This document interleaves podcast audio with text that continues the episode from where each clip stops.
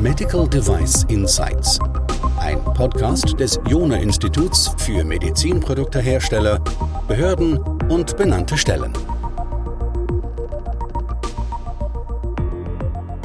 Mit der MDR, die jetzt nun in Kraft tritt, haben wir einige Anforderungen, die auch die sogenannten Bevollmächtigten betrifft. Und in diesem Podcast wollen wir uns genauer anschauen, was jetzt diese Anforderungen sind, was sich auch im Vergleich zur MDD diesbezüglich getan hat und ob man diese Rolle jetzt unbedingt bei sich braucht oder ob es auch möglich wäre, diese Rolle outzusourcen. Und dazu habe ich meine Kollegin die Margareta dazu gerufen, äh, damit die uns das erklärt, weil die ja da ziemlich viel Erfahrung. Margareta, wolltest du kurz uns und unseren Hörern erklären, wer du bist oder was du in diesem Kontext auch schon alles gemacht hast? Sehr gerne, Christian, danke schön. Margarete Rajdestenskaya, mein Name. Vom Haus aus bin ich Diplom-Wirtschaftswissenschaftlerin. Mein Studium habe ich an der Technischen Universität in St. Petersburg abgeschlossen. Die letzten neun Jahren habe ich die europäische Repräsentanz eines nicht-europäischen Herstellers von einem aktiven Medizinprodukt geleitet und stand in seinem Auftrag den Behörden innerhalb der EU als Ansprechpartnerin zur Verfügung. In meinen Verantwortung lag außer der Bereitstellung der erforderlichen Dokumentation, der Anzeigepflichten sowie Meldepflichten und auch die Durchführung von Post-Market Clinical Follow-up-Studien.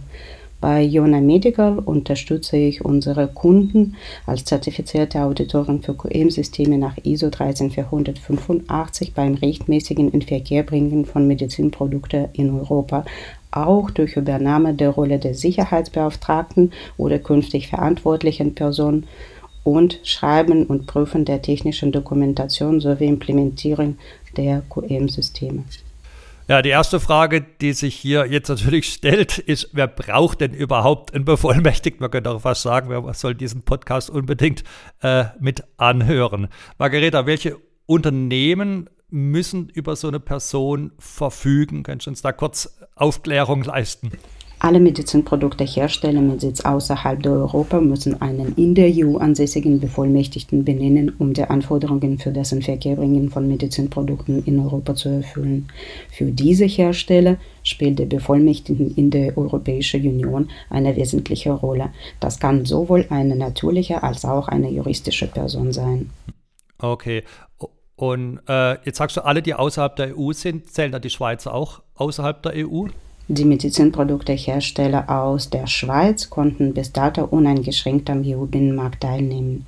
Die Grundlage hierfür ist die Vereinbarung über die gegenseitige Anerkennung zwischen der Schweizerischen Eidgenossenschaft und der Europäischen Union. Sollte diese Vereinbarung bis zum Anwendbarkeitsdatum der MDR, sprich 26. Mai 2021, nicht aktualisiert werden, müssen auch alle Medizinproduktehersteller aus der Schweiz von Beginn der Anwendbarkeit des MDR an die Anforderungen an den Drittland Medizinproduktehersteller erfüllen. Okay, also ist eigentlich keine so richtig gute Nachricht äh, für die. Das heißt, wenn die sich nicht einigen, dann brauchen die in der Tat auch einen EU-Bevollmächtigen. Äh, ja, das ist nicht so gut. Ähm, ja, aber sprechen wir vielleicht mal drüber, was denn so ein EU-Bevollmächtigter alles macht. Vielleicht auch nochmal, was so der Sinn ist, denn die MDR und man muss ja sagen, auch die IFA, der eigentlich hatten oder warum sie auf dieser Rolle, und du hast ja gesagt, das kann eine Person sein, eine juristische Person oder eine natürliche Person, warum die Verordnungen darauf so bestehen. In der Verordnung wird eindeutig der Wunsch geäußert, dass der Bevollmächtigte eine zusätzliche Kontrollinstanz schafft. Der soll sicherstellen, dass die Überwachung und Kontrolle des Medizinprodukteherstellers aus einem Drittland sowie die entsprechenden Überwachungs- und Vigilanzaktivitäten nach dem Inverkehrbringen angemessen durchgeführt wurden, angefangen von der Überprüfung der Konformität der technischen Dokumentation bis zur Erfüllung der Vigilanzpflichten. Außerdem ist der Bevollmächtigte gemeinsam mit dem Importeur und dem Hersteller haftbar. Hm. Da höre ich jetzt zwei Hauptgründe. Das eine, man möchte jemand an, am Schlawittchen greifen können, äh, dass sich nicht der Hersteller, der jetzt irgendwo in Asien beispielsweise sitzt, da dem entziehen kann. Und das zweite, was ich jetzt gehört habe, ist, ähm, dass diese Person auch nochmal eine Prüfinstanz darstellt, unter anderem auch für die technische Dokumentation, hast du gerade gesagt. Ich denke, über die Haftbarkeit sollte man vielleicht gleich nochmal sprechen, aber kehren wir nochmal zur Frage zurück, ähm, ja, was der jetzt noch alles macht. Ein Teil, denke ich, hast du jetzt auch schon äh, mit angesprochen. Die Aufgaben des EU-Bevollmächtigten sind im Artikel 11 der MDR festgelegt. Diese müssen unabdingbar in einem schriftlichen Mandat festgehalten werden. Aufgaben des Bevollmächtigten lassen sich grob in vier Felder einteilen. Zum einen geht es um die Überprüfung, dass die EU-Konformitätserklärung und die technische Dokumentation erstellt wurden und dass der Hersteller gegebenenfalls ein entsprechendes Konformitätsbewertungsverfahren durchgelaufen hat. Zum anderen muss der Bevollmächtigte überprüfen, dass alle Registrierungsvorschriften eingehalten sind. Der Bevollmächtigte wird mit bei behördlichen Audits und Produktprüfungen. Des Weiteren kontrolliert er, dass alle Überwachungsnachten in Verkehr bringen und Vigilanzaktivitäten durchgeführt worden sind. Mhm. Vielleicht werden wir jetzt auf ein, zwei dieser Punkte nochmal ähm, genauer eingehen.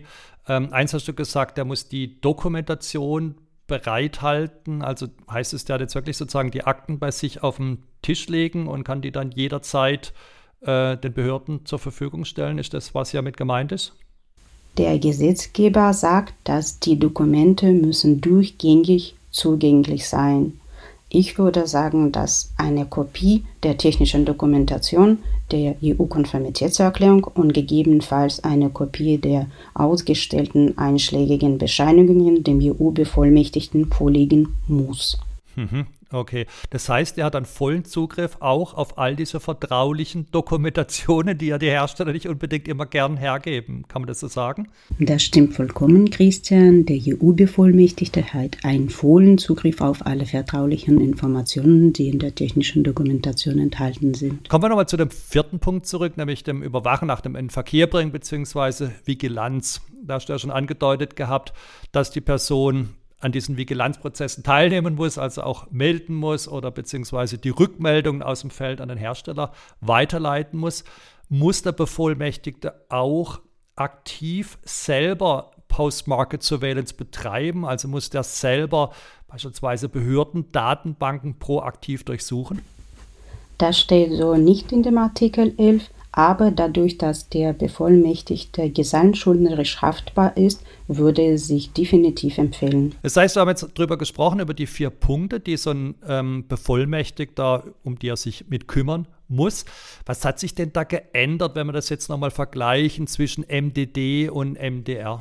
Im Vergleich zur MDD haben sich viele Änderungen stattgefunden. Zum einen sind Aufgaben und Pflichten des EU-Bevollmächtigten in zwei eigenständigen Artikeln, Artikel 11 und 12, zusammengefasst und zum anderen dadurch, dass der EU-Bevollmächtigte nun eindeutig gesamtschuldnerisch haftbar ist, ist es ja in seinem Interesse, die Konformität aller Aktivitäten und aller Dokumente zu überprüfen. Okay, also das heißt, er wird wirklich, wie du es ja eigentlich zu Beginn schon gesagt hast, zu der Prüfinstanz und damit äh, steigen meines Erachtens ja dann auch die Anforderungen an die Kompetenz, weil wenn die Person das prüfen muss, die Konformität, dann sollte sie von dem Produkt jetzt eine Ahnung haben und eben nicht nur an der Dokumenten äh, sein. Wird damit der Bevollmächtigte dann auch persönlich haftbar? Das stimmt vollkommen. Die Informationen hierfür finden wir im Artikel 11 Punkt 5.